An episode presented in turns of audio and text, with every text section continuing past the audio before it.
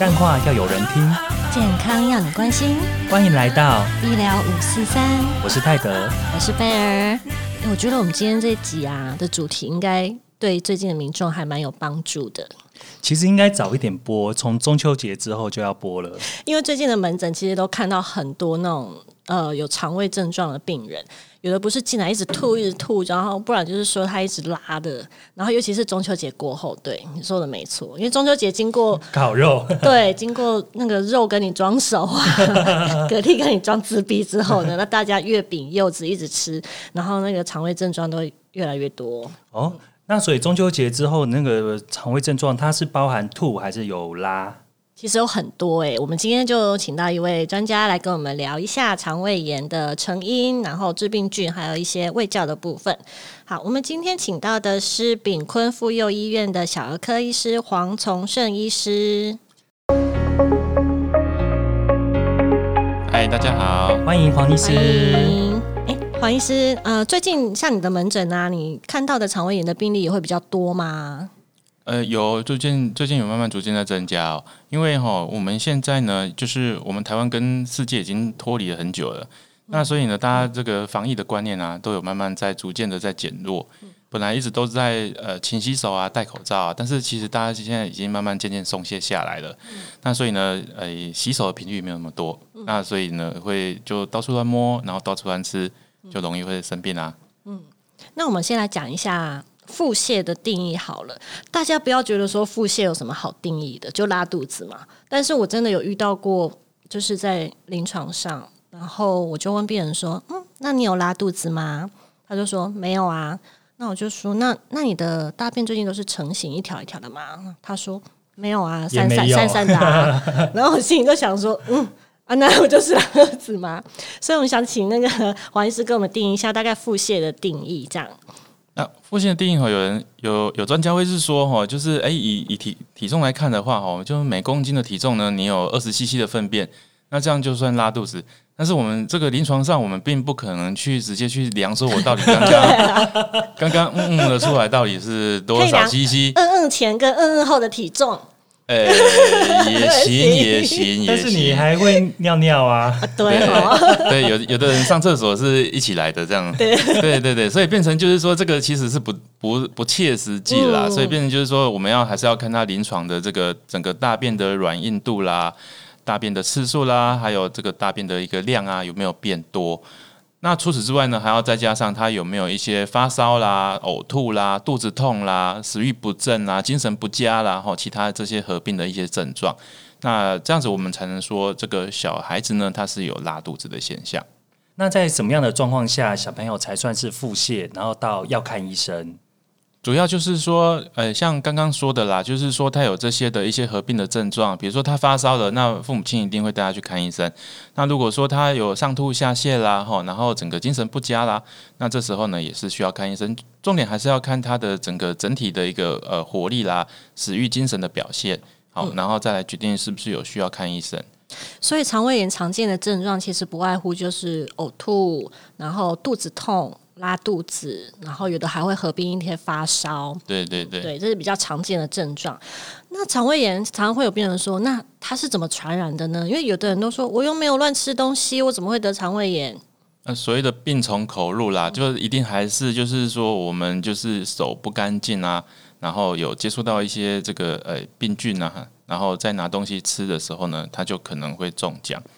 那有的时候呢，是呃，在处理食材的时候，也有可能会有这样的一个情形。比如说像沙门氏杆菌的话呢，那通常它大部分就是说，我们在处理鸡蛋的过程中，手去摸了这些生鸡蛋的蛋壳，嗯，但是呢，你手可能没有洗干净，或者水随随便冲一下而已，然后又又去处理别的食材，那导致食材受到污染，那那然后这个在煮煮饭之后吃下去，它就生病了，这样子。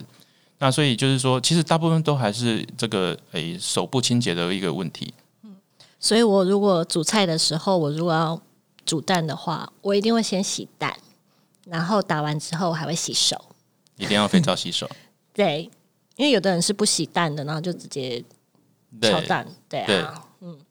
那刚刚讲到说病从口入嘛，所以其实肠胃炎呃比较主要的传染途径其实就是粪口传染，但是。其实有的有些人呢、看到这个传染途径粪口传染，都会觉得说粪口，我的嘴巴又没有吃大便，就是为什么为什么会是粪口传染？那他其实意思是说，其实你可能是碰到或者是吸入吸入到，然后。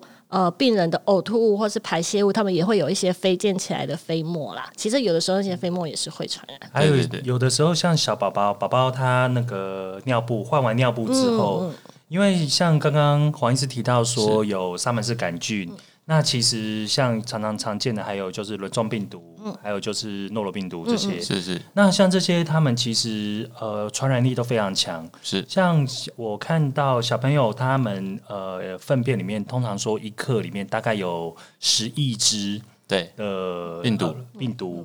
那其实它你要传染的话，你只需要十只就够了，对，超少的。对，超少的。对对对，对啊，你可能在换尿布的时候不小心吸了一下，或者 是手没有洗干净，有没有洗干净？对然后就去碰了旁边的东西，然后你待会又碰了，然后又去吃东西，所以很容易一个人中，全家都中哦。对，超容易的。没错，对，可能今天是妹妹来看，然后你明天就会看到哥哥，再来就会看到爸爸跟妈妈。没错没错，那肠胃炎的部分其实有很多很有名的致病菌，就是大家可能都耳熟能详的，像是刚刚提到的沙门氏杆菌啊、轮状病毒啊，然后还有最近也蛮热门那种诺罗诺罗病毒。那可以请黄医师跟我们稍微的介绍一下这三支致病菌吗？好，刚刚有稍微提个提到过了，就是沙门氏杆菌呢，它一般通常呃大部分是在这个禽类的这个蛋壳上面比较会有哈，那所以呢，就是说我们在处理食材的时候呢，呃，可能没有注意到手部的清洁，它就可能会导致这个我们这个呃生病。是。那它的这个呃得得到这个沙门氏杆菌之后呢，它常常比较容易会有这个发烧啦，然后就是大大便呢会有水泄的情形之外呢，它里面有时候会常常会带血，大便里面会有带血，因为它会造成我们这个肠子黏膜的一个破坏。呃，而且一直腹泻哈，然后黏膜也会这个受损哈，那黏液会被拉出来，所以你有时候会看到里面会带一些黏液了。然后呢，这个诶、因为肠子呢一直在这个加速蠕动的一个过程哈，它就容易会里面的黏膜就会破皮，就会流血。那所以比较常见就看到会带血，然后它的这个大便呢味道会比较腥臭的味道，那颜色会比较绿色一点这样子。好，那呃诺罗病毒跟轮状病毒的话，哈，他们这些就是冬季比较常见的一个病毒性的一个肠炎。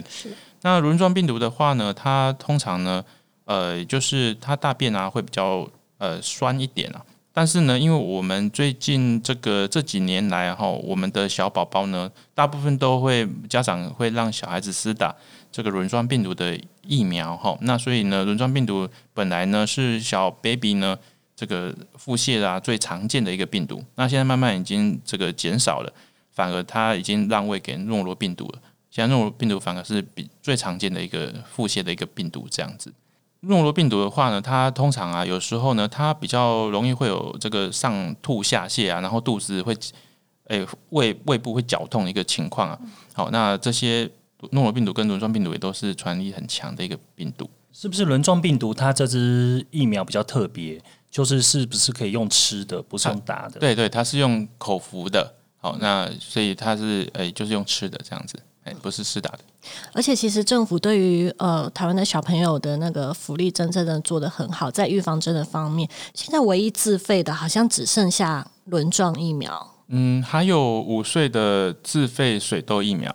哦，那是现在在推广的，对，四到六岁再补一针水痘的那对对对疫苗。那另外的话呢，六个月大也可以再施打一剂自费的肺炎链球菌。嗯，对，像以往的话，小朋友两个月、四个月、六个月的那个肺炎链球菌都是自费的，然后以前 A 肝也是自费的，然后这几年的话，慢慢的政府都帮你做补助了。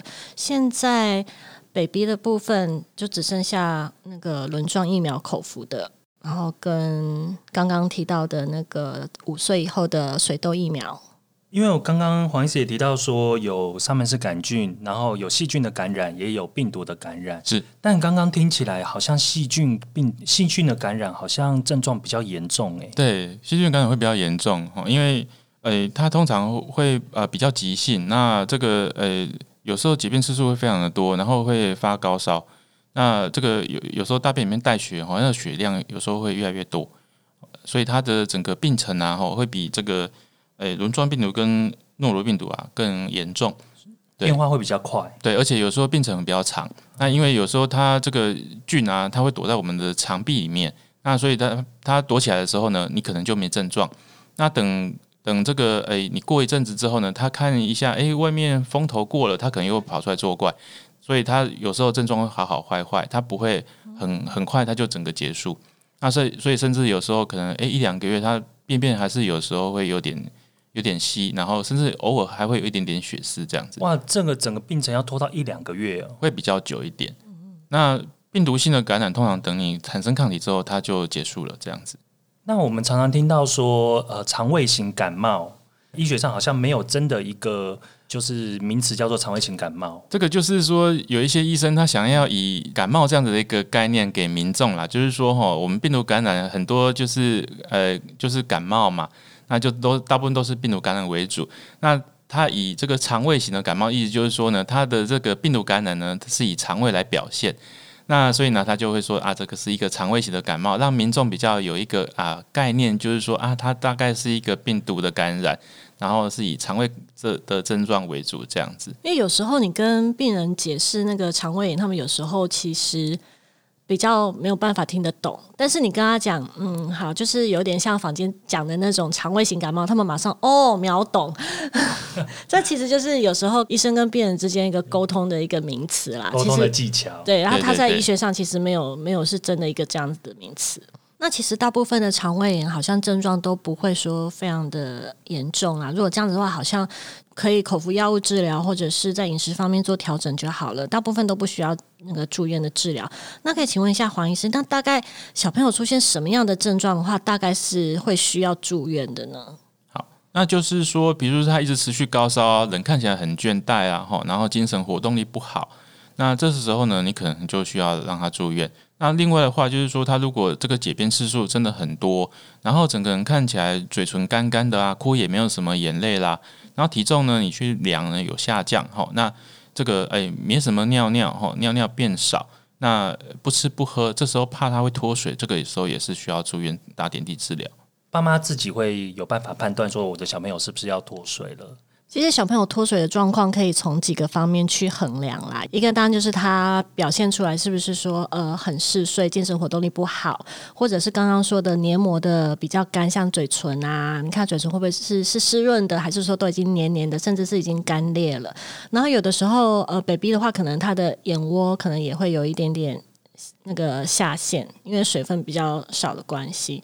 然后呢，皮肤的张力，你会觉得他的皮肤看起来也是会比较干，没有那么的 Q 弹。然后还有包括你说的呃，哭没有眼泪啊，或者是尿量很少，他可能今天都没有尿尿了。对，那表示他可能真的就有点脱水。这个大概都是几个可以判断的方法。但是你如果真的没有办法判断的话，当然还是建议带去给医生帮你评估一下喽。啊，另外补充一下，就是一岁一岁以下的宝宝，我们也可以看一下他的囟门是不是凹陷的。好，如果是小宝宝哈，他的囟门呢，呃，是凹下去的，那其实也是水分不太够啊，这时候要赶快就医。那肠胃炎的治疗既然不用住院的话，那平常我们的治疗大概都是哪一方面呢？一般来说，常见的话呢，就是会给他一些缓泻剂啦，哈，然后让他大便呢比较收敛。那另外的话呢，就是会给他，呃，会有些医生呢会再帮宝宝加上一些这个益生菌哈，来帮助他增加肠胃道里面的好菌。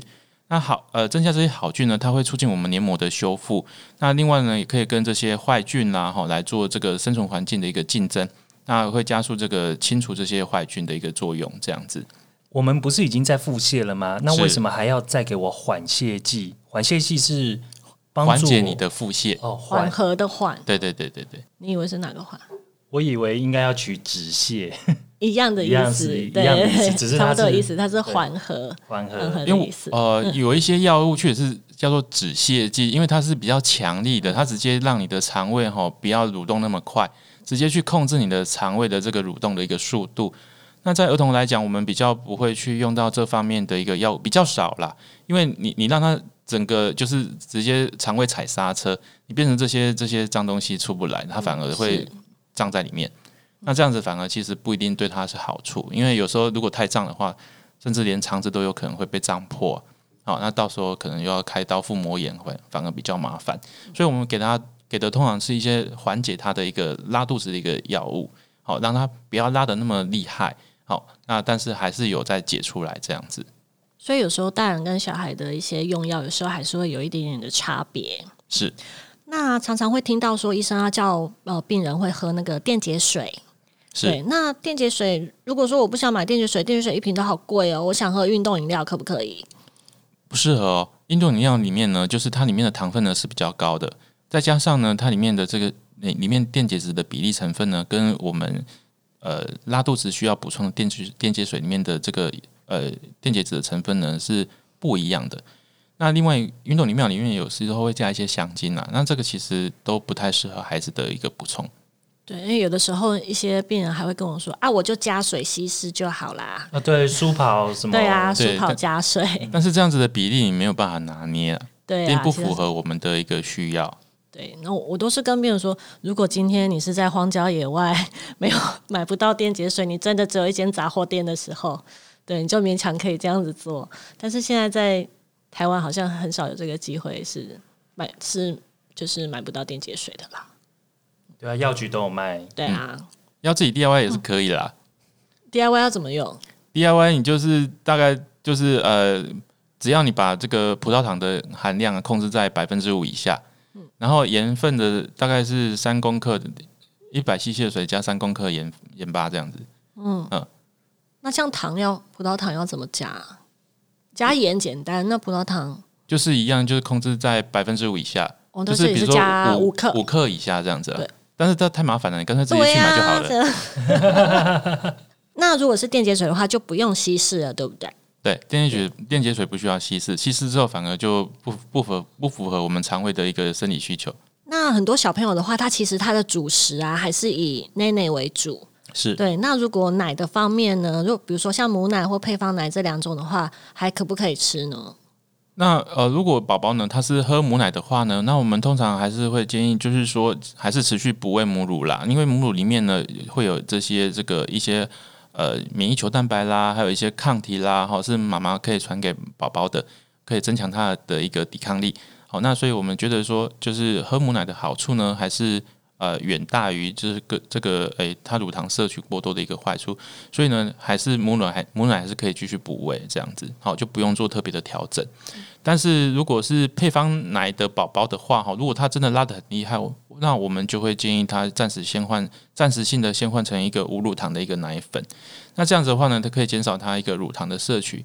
那因为你呃在长期的这呃这在这个呃腹泻的过程中呢，它的这个乳糖的酵素呢会受到破坏，那变成就是说它对乳糖的这个耐受会不良，那变成就是它如果摄取过多乳糖的时候呢，它这个呃腹泻的症状还是会持续。那这时候我们可以给他一些比较低乳糖或者是无乳糖的一个配方，来呃让他还是有足够的营养，但是呢又不会因为这个乳糖过多导致导致他一直腹泻这样子。那像阿嬷都会煮那些稀饭水、米汤嘛，米汤那只米汤。对对对，这也是有帮助的嘛。有有啊，米汤的话，其实哈，你你这个些淀粉啊，你煮久一点之后呢，它还是会释放出一些葡萄糖出来啊。那这个其实你再加一点盐巴，它就是电解水了。那我想请问一下黄医师啊，因为我在临床上也常遇到一个问题，就是我们都会建议呃爸爸妈妈给宝宝喝低乳糖或者是无乳糖的配方奶，但是呢，好像这个口味的奶其实不是很好喝。呃，然后不甜啊，对，然后因为宝宝喝了平常的那些比较味道口味比较重的，他就不喝无乳糖了。然后这个方法有解吗？这个其实他如果真的，其实你在肠胃炎严重的时候，其实是没有什么食欲的啦。嗯，那他已经慢慢恢复食欲，其实表示说他慢慢在缓解了。那这时候呢，就是他如果真的不喝的时候啊，其实他饿到最后呢，他没办没办法，没得选的 时候，选，他还是会勉强把它给喝下去。喝久了，他就会习惯了。现在爸妈又有另外一个问题，就是呃，小朋友可能已经呃三四岁了，是，对他平常应该都是吃一些正常的三餐、正常的食物，是是是但是他肠胃炎过后呢，他就一直只喝奶，他什么都不愿意吃。那这样子怎么办？呃，如果是这种情形的话呢，呃，我们可以给他就是一些这个诶、促进肠胃蠕动开胃的一些这个益生菌啦，哈，来增强他的一个食欲。然后呢，你可以先给他一些，如果如果他现在大便都已经正常了，那我们可以先给他一些这个呃他平常喜欢吃的东西，好，然后来刺刺激他大脑，然后让他刺激他的食欲。对对对对对，让他试试看这样子，但是不要逼他啦，不要逼他，对啊，因为应应该是过一段时间他自己慢慢就会恢复了，对他慢慢会恢复啦。对，因为有些爸爸妈妈啊，他都会想说：“哎呀，这么久没有吃东西了，我要给他赶快补一下身体，才会好得快。然后就突然给他很多很多很多很豪华的东西，然后结果就导致小朋友又开始腹泻的更对对，如果一开始突然间吃太油腻的话，他肠胃可能还没有办法这个接受这样的食物。那这样子，黄医师，你会建议肠胃炎的时候，什么东西可以吃，那什么东西不能吃呢？哪些食物？对，的时候，我们一开始哎还是要尽量以淀粉为主啦。好，那呃可以加一点点的这个盐分这样子。好，那我也可以给它用一点点的这个淋一点酱瓜的汤汁在稀饭上面，让它有咸咸的有味道，让它有点味道，对，或者是给它一点点的这个海苔酱也可以，嗯好，然后拌在饭稀饭里面这样给它吃。那另外的话呢，你也可以给他一些这个苏打饼干啊，好，可以给他吃苹果啦，还有香蕉啊，香蕉选比较熟、比较不熟的熟的。青色皮的、绿色皮的香蕉这样子。好，那这些里面呢都有一些止泻的成分，可以帮助宝宝。说到可以吃的东西，我就想到我小时候的印象。如果我小时候肠胃炎啊，或者是感冒发烧，反正不吃东西一阵子之后，然后呢，妈妈就会煮清粥，但是她会加一点点盐，或者是它会带一点点布拉希，就让它有咸咸的味道这样子。然后你知道，当你很多天没有吃东西的时候啊，你只要有一碗粥，然后一点点咸咸的，你就觉得哦，真的那一碗真的是山珍海味，然后你就吃的很开心。然后，然后很多妈妈都会跟我说，都会问我说：“那肠胃炎可以吃什么？”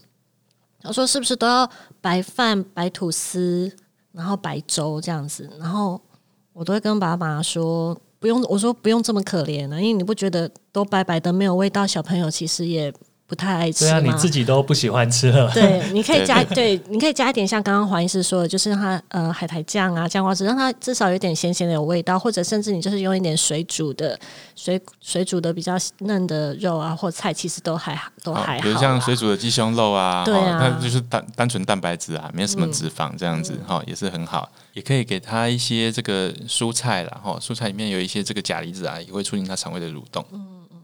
刚刚聊完了肠胃炎时期的一些饮食的改变，那我们现在想问一下黄医师说，那如果肠胃炎的话，我家里面大概要怎么消毒呢？像我们平常平常想到消毒，就会想到酒精啊，那酒精对这些病毒细菌有效吗？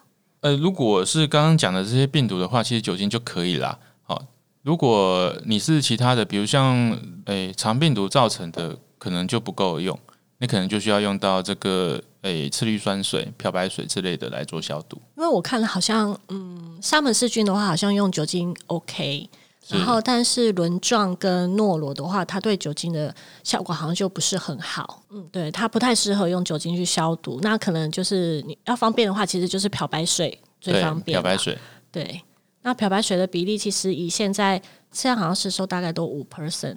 比例上大概就是二十 CC 的漂白水配大概一公升的水，这样配起来去消毒环境，这样大概是零点一 percent，这样去消毒环境就大概一比一千，对，但是一比一千，有的人会认为是一 c，它到一 cc，嗯，去比一千，哦，对，一千的水，因为你的漂白水浓度只有五 percent 嘛，所以你要达到那个一是要用二十 cc。